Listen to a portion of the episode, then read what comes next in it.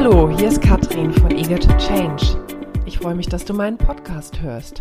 Hier bekommst du Tipps, Tricks und Erfahrungen, wie du als gestandene oder angehende Führungskraft mehr Wirksamkeit und Souveränität in deinen Arbeitsalltag bringen kannst. Und nun geht's auch schon los. Hallo und herzlich willkommen bei einer neuen Folge meines Podcasts.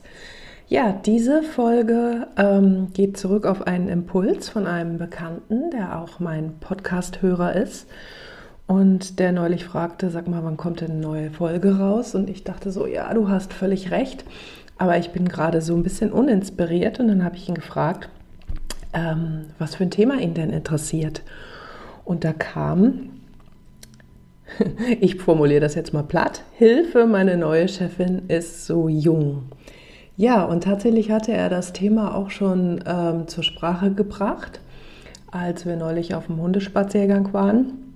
Und äh, er mir erklärte, dass er jetzt nach 35 Jahren Betriebszugehörigkeit im Alter von 55 Jahren eine Chefin bekommt, die ähm, 36 Jahre ist, wie er so schön sagte, so eine Blondine, die direkt von der Beratung kommt. Naja, und innerlich habe ich dann so ein bisschen gegrinst, weil so eine Blondine mit Anfang 30, die ähm, die Führungskraft von einem Mitarbeiter ungefähr in diesem Alter wurde, war ich auch mal. Ich kam nicht von einer Beratung, aber das ist ja dabei erstmal irrelevant. Und ähm, ich weiß genau, wie ich damals gezittert habe, als ich diese Führungsaufgabe übernehmen sollte und tatsächlich mit so einem deutlich erfahreneren und deutlich älteren äh, Mann zu tun hatte, der ungefähr in dem Alter meiner Eltern war. Das war mir schon ein bisschen, ja, nicht ganz geheuer. Ja, und dann habe ich tatsächlich ähm, eine Dame, die ich coache, keine Blondine, ähm, die genau dieses Problem gerade hat. Sie wird im Herbst eine Führungsaufgabe übernehmen und ihr großes Thema ist tatsächlich, wie gehe ich mit meiner Mitarbeiterin um, die kurz vor der Rente steht, die mir fachlich um, ja, um Längen voraus ist und auf deren Mitarbeit ich auf jeden Fall angewiesen bin. Und ja, wie mache ich das? So, und dann hatte ich also diese zwei Pole, die dann, ähm, ja, die da aufeinanderstoßen. Ne? Der eine, der ähm, tatsächlich sagt, Mensch, ich habe wirklich keine Lust mehr, jetzt immer wieder neue Leute einzulernen, immer wieder junge Leute einzulernen, sie auf Spur zu bringen und wenn sie dann was können, dann ziehen sie weiter. Also gar kein, gar kein Problem im Prinzip damit, dass die Leute jung sind, gar kein Problem damit, dass die Leute ähm, ja, unerfahren sind, sondern einfach so eine gewisse Müdigkeit darüber, ähm, ja, die sozusagen auf Spur zu bringen, ähm, damit umzugehen, dass die im Zweifel ähm, auch bald wieder weg sind. Also wenn man mal genauer hinterguckt, eigentlich weniger das Thema, ähm, ja, die sind jung, sondern mehr das Thema, gut, die sind unerfahren und sobald sie erfahren sind, machen sie den nächsten Karrieresprung. Ne? Das heißt also so auch so ein bisschen so dieses Thema Dauer, Dauerhaftigkeit von, von solchen Beziehungen. Und, und die andere Dame, die ich coache, hat halt wirklich sehr das Thema äh, Kompetenz und Anerkennung und hat natürlich die Sorge, dass sie eben nicht als kompetent anerkannt und damit als Führungskraft nicht anerkannt wird. So, das heißt, was machen wir jetzt damit? Ähm, leider führen solche Situationen ja immer wieder in Kämpfe. Ne? Also in Kämpfe um, ähm, um Macht, um Kämpfe um Anerkennung, Kämpfe um Status und Kompetenz. Und das ist sehr schade, denn in meiner Welt und in der Welt vieler Unternehmen, die ja gerade auch sehr mit dem Thema Diversität ähm, sich beschäftigen, ist natürlich so eine Kombination von jüngeren und älteren Mitarbeitern eigentlich eine sehr gute und man kann daraus profitieren. Aber wieso passiert das häufig nicht? Also es passiert häufig aus einer Unsicherheit heraus nicht. Ich habe viele ähm, Seminare, wo ich junge Führungskräfte, ähm, ja, mit jungen Führungskräften arbeite, die gerade erst ihre erste Führungsaufgabe übernommen haben oder so davor stehen. Und da ist so eine ganz große Unsicherheit gegenüber den älteren Mitarbeitern und so ein bisschen auch so ein Frust ne, über dieses, die sagen immer, so geht es nicht und die nehmen mich überhaupt nicht ernst und die wollen sich nicht bewegen und die wissen immer alles besser und ähm, ja, also wirklich so eine, ähm, eine Unsicherheit diesen ähm, Älteren gegenüber. Und ähm, wenn ich dann mit äh, Coaches oder in anderen Seminaren arbeite, dann höre ich immer wieder sowas wie, ja, die jungen Leute, die wissen ja eh alles besser, die hören nicht zu, das sind so Heißsporne, die kommen dann mit irgendwelchen komischen Ideen, die völlig unausgegoren sind. Und wenn man denen dann versucht zu erklären, wie das funktioniert, dann sind sie sofort der Meinung, man wollte sie blockieren. Also da ist so ein, ja, da ist so eine, so eine Barriere. Und ähm, diese Barriere kommt im Prinzip direkt wieder aus einer Plus-Minus oder aus einer Minus-Plus-Haltung. Darüber habe ich ja auch schon Podcasts gemacht. Wenn euch das interessiert, die innere Haltung, dann hört euch die Saugut-Podcasts an. Da gehe ich ähm, sehr intensiv auf das Thema innere Haltung in Gesprächen und Erfolg in Gesprächen rein. Das heißt, also in dem Augenblick, in dem ich mich als jüngere Führungskraft gegebenenfalls unterlegen fühle, weil ich Angst habe dafür, dass ich nicht ernst genommen werde, dass ich Angst habe, dass ich vielleicht nicht ähm, kompetent genug bin, dass ich nicht so viel Erfahrung habe wie äh, mein älterer Kollege, Mitarbeiter, gehe ich in eine Minus-Plus-Haltung. Das heißt, eigentlich gedanklich mache ich mich kleiner. So, und das hat verschiedene Folgen in der Kommunikation. Entweder ich will mir das nicht anmerken lassen und dann tue ich nach außen gerade mal besonders groß. Ja, das passiert sehr häufig, dass ich versuche, meine Unsicherheit zu überspielen und dann kommt da eben Arroganz und ähm, ja, Überheblichkeit oder nicht zuhören, schnell abwürgen raus. Ähm, oder aber so ein, so ein wirklich untergebenes Verhalten nach dem Motto, na ja, na ja, vielleicht und wir könnten ja. Also das sind so die Situationen, die dann in der Kommunikation passieren. Also wenn ich mich als jüngere Führungskraft unterlegen fühle, wenn ich mich überlegen fühle und denke, na ja, die Alten, die sind ja eh alle nur lahme Esel und die müssen wir mal langsam vorantreten. Naja, dann äh, passiert natürlich auch genau dieses arrogante, überhebliche Verhalten. Und das ist natürlich was, ähm, wenn ich das ausstrahle als junge Führungskraft, dann reagieren natürlich meine älteren Mitarbeiter darauf.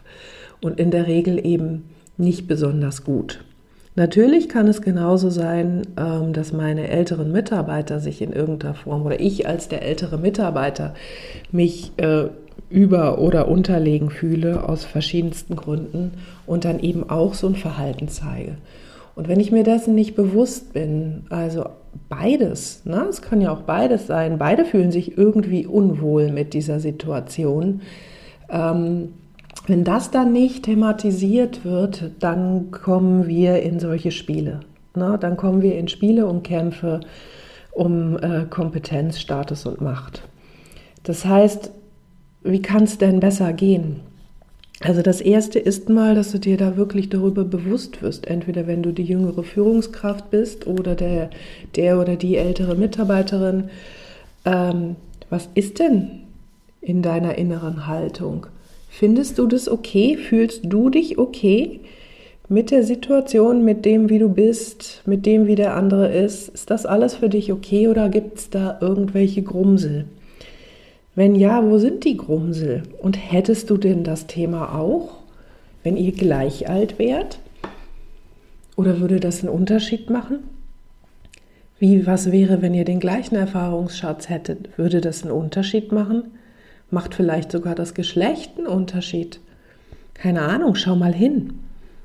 Schließt du vielleicht von alten Erfahrungen auf die neue Situation? Also wie zum Beispiel jetzt mein Podcast-Hörer, der sagte, jetzt habe ich das schon so oft gemacht, ich mag nicht mehr. Ähm, und wenn ja, vielleicht ist es tatsächlich wieder so. Was ist falsch daran? Was ist falsch daran, äh, wenn die Leute wieder gehen, aber man irgendwie drei Jahre vernünftig und gut und zielorientiert zusammengearbeitet hat? Das heißt, fangt an, die Perspektiven zu wechseln. Schaut mal und fragt euch mal, wie geht es denn vielleicht dem anderen oder der anderen? Ist die auch unsicher? Hat die vielleicht jetzt auch gerade Riesenmuffensausen, weil sie als 36-jährige Blondine ähm, den 55-jährigen erfahrenen Abteilungsleiter unterstellt bekommt und vielleicht nicht nur den, vielleicht auch noch seine Kollegen, die auch so ähnlich alt sind, habe ich da vielleicht als 36-Jährige auch Sorge für? Kann sein, oder? Und äh, ja, was mache ich dann? Auch darüber habe ich schon mal einen Podcast gesprochen. Das nennt sich Erwartungshaltungsklärung.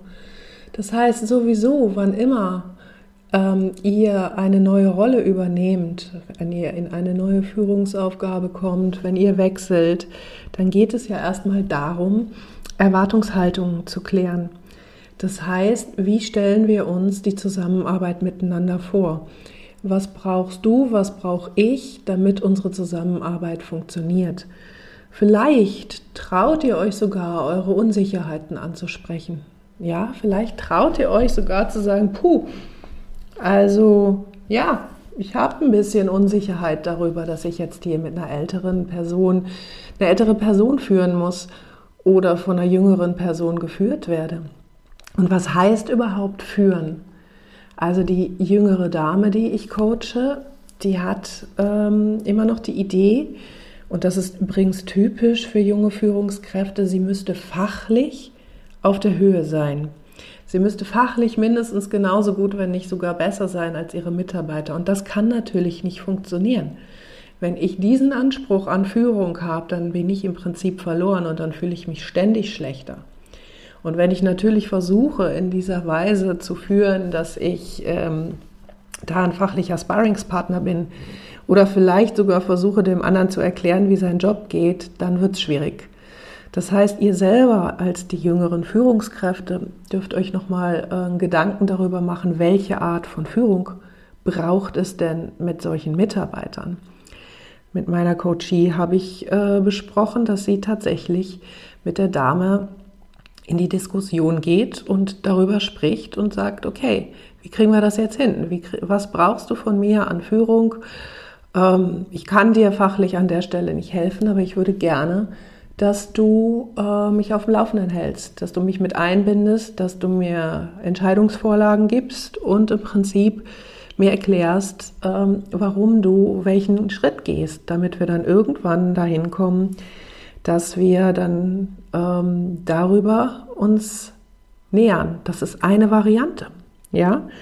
Ähm, das muss nicht für jeden funktionieren, aber das ist eine Variante und das heißt, die Variante, die an der Stelle eben wirklich wichtig ist, ist miteinander sprechen.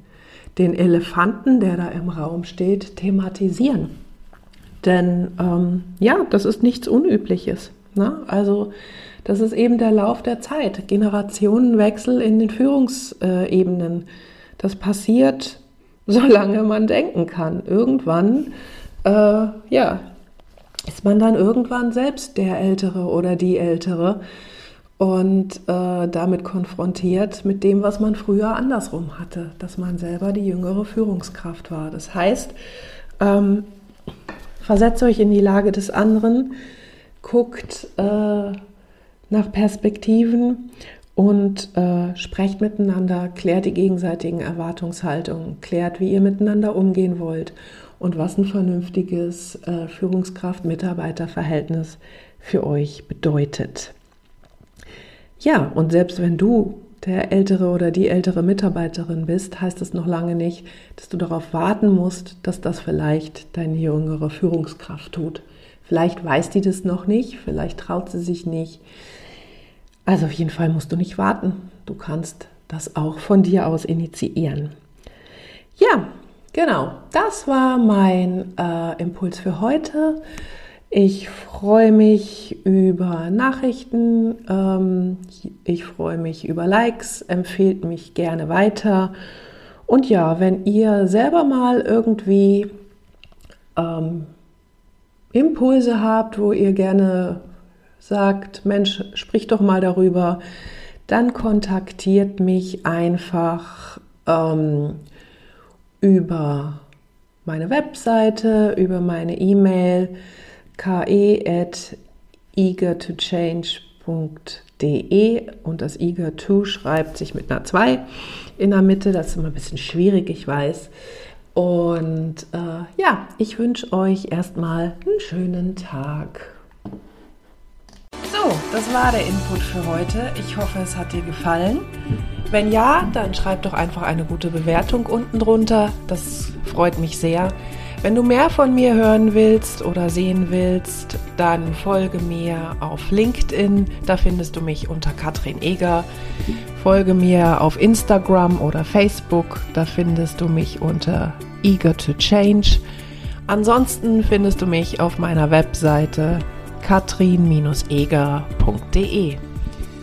Ja, vielen Dank und noch einen wundervollen Tag. Bis zum nächsten Mal.